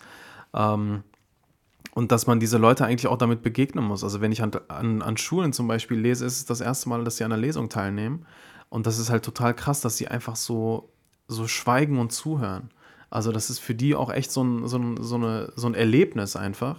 Und ich finde halt so, dass man, dass man, dass es wichtig ist, diese Erlebnisse halt zu schaffen. Ne? Und da merke ich dann halt auch gerade, wenn ich dann mit denen halt diskutiere, die sind einfach offen für, für ganz viele Diskussionen halt. Und da muss man einfach ähm, von, von oben nach unten auch einfach echt so, ja, einfach so Maßnahmen schaffen, wo man sowas halt nicht nur mal vereinzelt macht, sondern einfach so strukturell einfach verankert einfach. Haben denn die meisten Jugendlichen, mit denen du arbeitest, einen Migrationshintergrund? Oder ist das jetzt gemischt, würdest du sagen? Also die, die ich mit meinem, mit meinem Projekt ähm, zum Beispiel hatte, die hatten mehrheitlich eine Migrationsgeschichte oder auch Fluchtgeschichte in den wenn, du, Familien. wenn du über Projekt sprichst, meinst du jetzt das. also ähm, junge Muslime in Auschwitz und das Theaterprojekt. okay. ähm, das sind aber zwei verschiedene. Projekte, Genau, das ne? sind, das sind zwei verschiedene Projekte, aber an Schulen arbeite ich ja mit den, mit, mit allen halt, äh, mit allen halt zusammen. Hm, Also heißt, wenn, wenn du an der Schule bist, bist du als, ähm, wie nennt man das? Als Autor, Pädag- Referent. Ach, als Referent. Ja, okay, also ja. du bist jetzt nicht, du arbeitest jetzt nicht als, irgendwie als, als Pädagoge an einer Schule, sondern wenn du sagst, du bist an einer Schule, dann bist du als, dann referierst du Ja. über dein Buch oder ähm, nimm- nimmst, nimmst die, die, die Jungs und Mädels mit irgendwie auf eine Reise zur Selbsterkenntnis oder was Genau. auch immer. Okay, verstehe. Und ja, deine Arbeit ist ja ähm, nicht unentdeckt geblieben. Ähm, wenn mich nicht alles täuscht, hat man dir für deine Arbeit das Bundesverdienstkreuz verliehen. Ja? Ja, genau. Frank-Walter Steinmeier.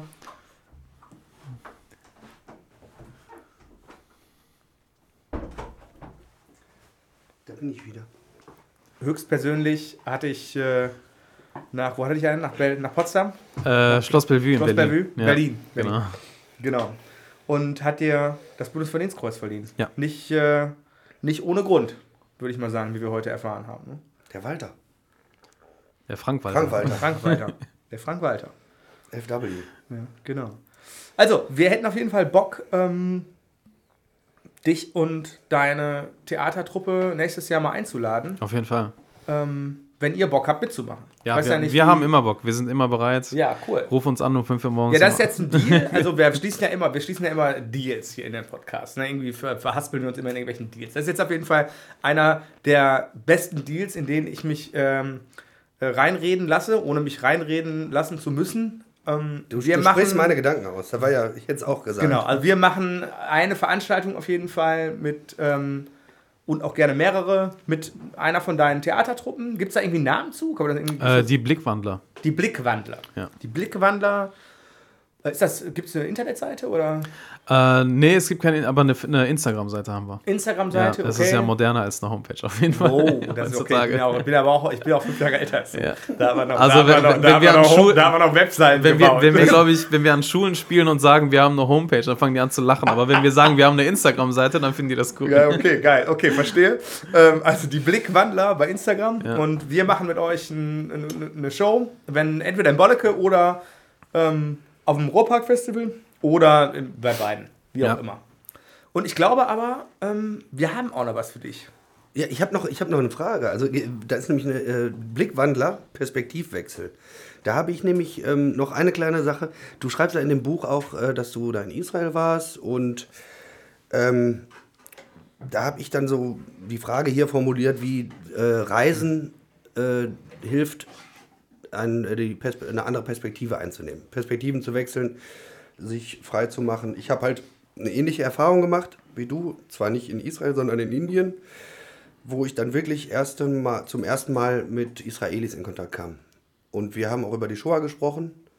Und ganz unvoreingenommen, sage ich jetzt, Quatsch, gar nicht unvoreingenommen, sondern weil ich hab, ging halt darum, Deutsche, Israelis und so weiter. Und da waren halt ihre, waren, die waren auch so jünger als ich, die müssten dann quasi in deinem Alter sein. Ähm, jetzt, äh, weil bei mir war es halt äh, um 2010, äh, 2011 war ich in Indien. Und da sind halt viele Israelis auch unterwegs vor und nach dem äh, äh, Wehrdienst auch da und machen da ihre Touren. Und da habe ich dann auch ähm, interessante Gespräche geführt, wie es, wo es darum ging, um nicht Schuld, sondern Verantwortung. Das war so der, eigentlich so die Quintessenz, die dabei rauskam. Wir haben uns wirklich total, also da gab es auch, ich habe, wie ich so bin, habe mich da hingesetzt, wir haben äh, dann haben wir was getrunken, haben gequatscht und ähm, dann kam halt raus, also da waren halt wirklich Enkel von ähm, äh, Opfern des Holocaust oder der Shoah. Und ich äh, als Enkel, mein, äh, meine beiden Opas waren in, ähm, in Gefangenschaft in äh, Russland. Ich will jetzt mal behaupten, die waren jetzt äh, keine äh, KZ-Aufseher, aber im Grunde genommen, wie, wie man so will, ist die gesamtgesellschaftlicher äh, Kontext und diese Verantwortung, die daraus resultiert, wie wir da saßen und uns unterhalten haben. Und das fand ich unheimlich, ähm, also ich bin halt immer aufgeschlossen gegenüber allen und das nochmal im Speziellen, weil man dann wirklich mal die Möglichkeit hat, sich damit, äh, ohne dass man einfach nur äh, eine Rezeption hat und nicht darauf antworten kann. Man kann halt wirklich mal interagieren und sagen, pass mal auf, so fühle ich mich, so fühlst du dich. Und das fand ich, äh, war, war schon so eine kleine, äh, kleine Befreiung. Ne? Ja. Und äh, da war dann ein Engländer, der sagt, äh, Andre, you're the fucking UN, sagt er. und dann fand ich, dann fand ich super, fand ich als, habe ich als großes Lob empfunden. Ne? Also Und ähm, das war halt auch so ein, solche Geschichten sind, tauchen dann immer halt im Zusammenhang mit deiner Arbeit und wenn ich dann so auch deine Internet, äh, deine Facebook-Posts äh, lese, tauchen dann immer wieder auf. Ne? Und dann fühle ich mich halt auch bestärkt, dass ich doch, ähm, dass das auch richtig ist, so weiterzumachen. Ne?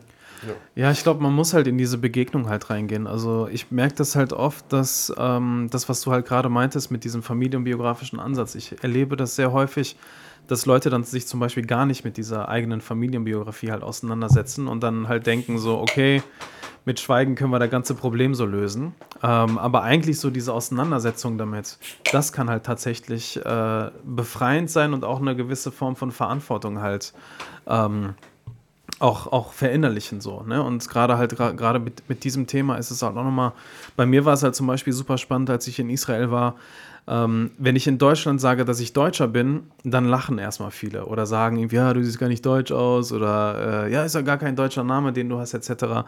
Aber wenn ich in Israel sage, dass ich Deutscher bin, dann sagen die, ey, cool, woher aus Deutschland? Und das ist so eine Reaktion gewesen, die kenne ich nicht aus Deutschland. Und das fand ich so krass, wo ich halt in, in, in Israel eigentlich mit ganz anderen Reaktionen gerechnet habe. Dass die genau halt sagen. das ist, da, da habe ich vorhin noch mit Matto kurz drüber gesprochen. Ich habe eigentlich ich kann mich jetzt an keine negative Resonanz erinnern. Wenn ich sage, ich komme aus Deutschland oder ich, ne, also dann hat man eigentlich immer, man hat immer eine große, äh, ein großes Wissen vorausgesetzt eigentlich, wenn man sich dann auch im, äh, mit, auch abgesehen jetzt von den Israelis, mit anderen Nationalitäten unterhalten hat. Und ich habe immer nur eine, also ich habe fast ausschließlich eine positive Resonanz erfahren. Ne? Und äh, weil das oft auch, äh, das wird ja oft so stilisiert, dass man das Deutsche sich dann äh, in die Opferrolle äh, mhm. da, da, begeben.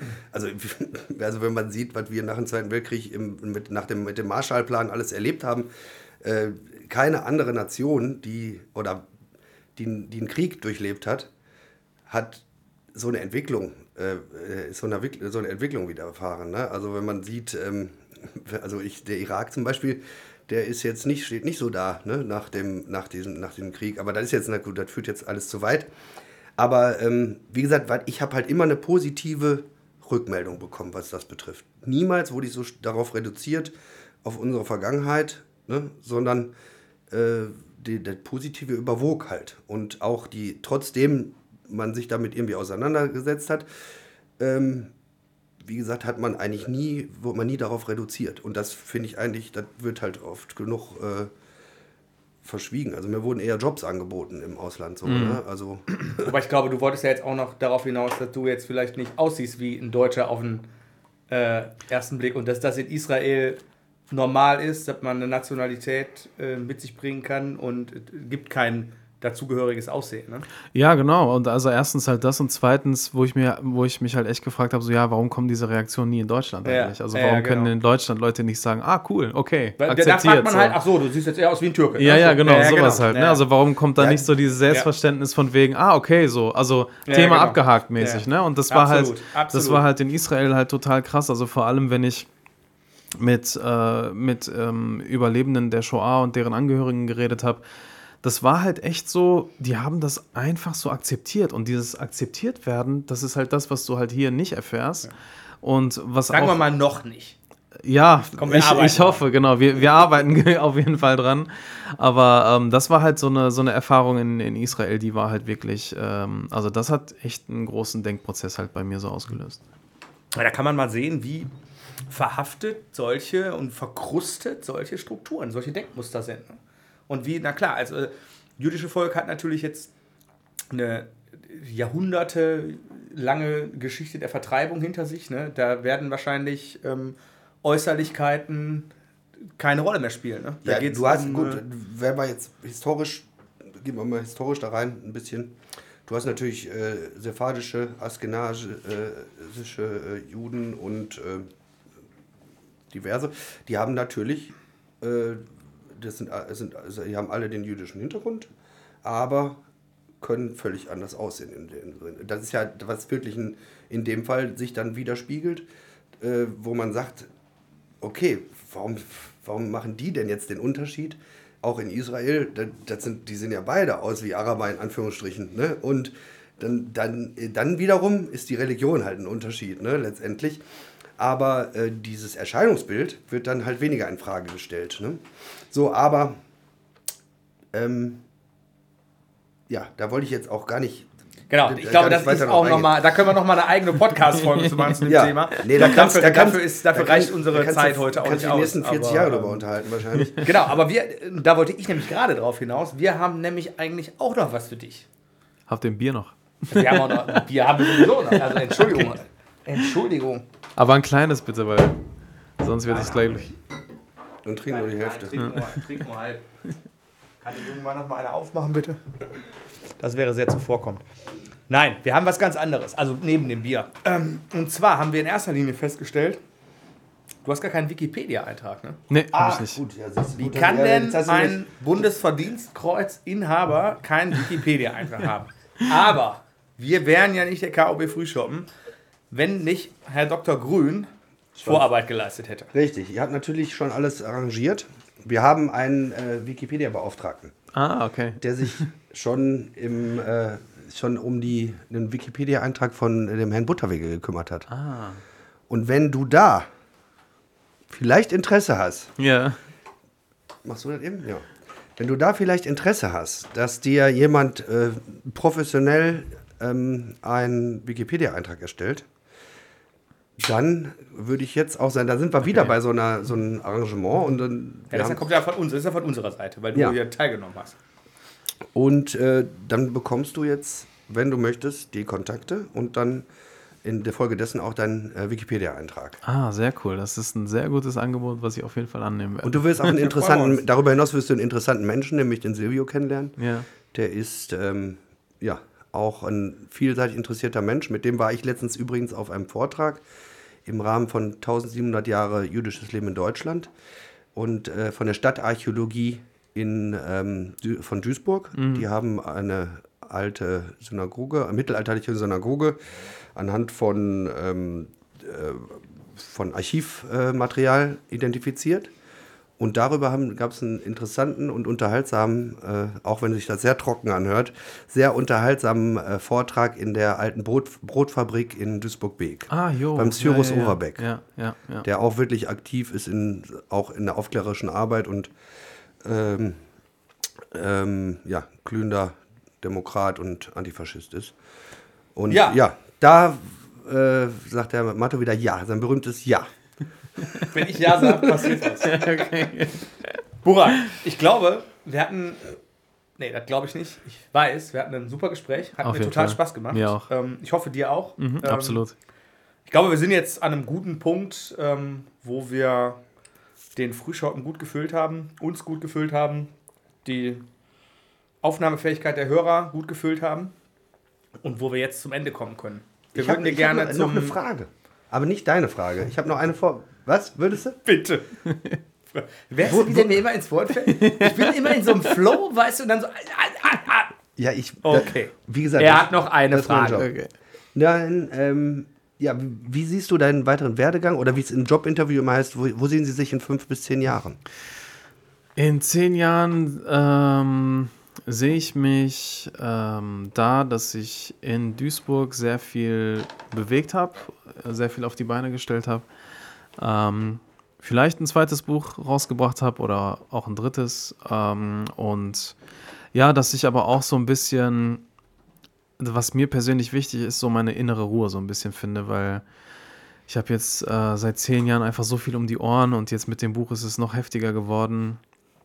Ähm, ich mache das sehr gerne, aber ich merke halt echt so, boah, ich kann das zehn Jahre lang nicht weiterhalten auf dem Level, auf dem das halt gerade so stattfindet, weil ich habe manchmal ähm, so Wochen, wo ich wirklich so 12 bis 14 Stunden einfach durcharbeite ohne Wochenende und ich merke halt so, okay, mit 34 kannst du das noch machen, aber mit 45 zum Beispiel wird das Ganze ein bisschen anders aussehen.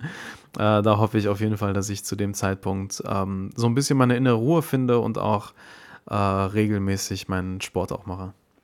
Und wenn du sagst, ähm, ein zweites Buch noch schreiben, zu welchem Thema würdest du sagen, wird, oder worüber wird, wird, wird das Buch handeln? Wovon wird das Buch handeln? Ich glaube, ich würde sehr gerne nochmal vertieft in meine Familienbiografie eingehen. Also ich habe ja auf der einen Seite eine kurdische Familie und eine türkische Familie und ähm, beide Familiengeschichten sind noch nicht so wirklich erzählt. Oder auch noch nicht so wirklich aufgearbeitet. Ähm, ich würde gerne echt in die Türkei nochmal reisen, um eben diesen Familiengeschichten aufzuspüren, aber auch so mir die Frage stellen, wie war das eigentlich für meine Großeltern, als sie hier ankamen? Und wie haben eigentlich, wie hat eigentlich die deutsche Gesellschaft auf diese Menschen reagiert, die als sogenannte Gastarbeiter hingekommen sind? Das ist so ein Thema, was mich im Moment sehr stark umtreibt und ähm, womit ich gerne, glaube ich, nochmal ein Buch füllen würde. Ja, ich bin auf jeden Fall sehr gespannt und ähm, wäre ja ein wundervoller Moment, ähm, um sich das nächste Mal zum KOB Frühschoppen zu treffen. Ne? Ja, Dann auf jeden hoffentlich Fall. auch in den, in den heiligen Hallen äh, des Ja. Bolleck. Ne? ähm, Burak, wir würden dir gerne unsere äh, KOB Kaffeetasse überreichen. Ah, sehr Äh, vielleicht findet sie ja einen äh, Platz irgendwo bei dir auf, Auf dem, auf dem Schreibtisch Auf neben dem äh, Bundesverdienstkreuz. Ja.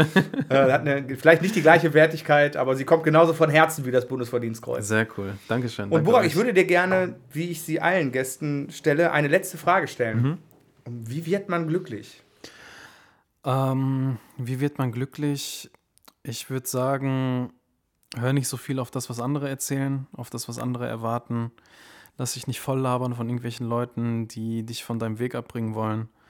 Ähm, hör auf deine innere Stimme, auf das, was dein Herz sagt. Ähm, und wenn du irgendwann vor einer Entscheidung stehst, entweder Verstandentscheidung oder vom, vom, von meinem Inneren aus, dann entscheide ich mich eigentlich immer für meine, für meine innere Stimme ähm, bisschen weg von diesem ganzen Rationalen und so, weil am Ende ist, glaube ich, das, wenn ich so zurückschaue auf mein Leben, ist das, was mich am meisten glücklich gemacht hat, diese Entscheidungen, die so aus meinem Inneren kamen und ja, an denen ich dann irgendwie weitergemacht habe. Welch schöne Worte zum Abschied dieses ruhigen Podcasts. Wie immer bleibt mir die allerletzte Frage. Herr Wachtmeister, sollen wir Ihnen ein Taxi rufen? Nee, danke. Ich nimm den letzten Bus. Äh, zahlen bitte.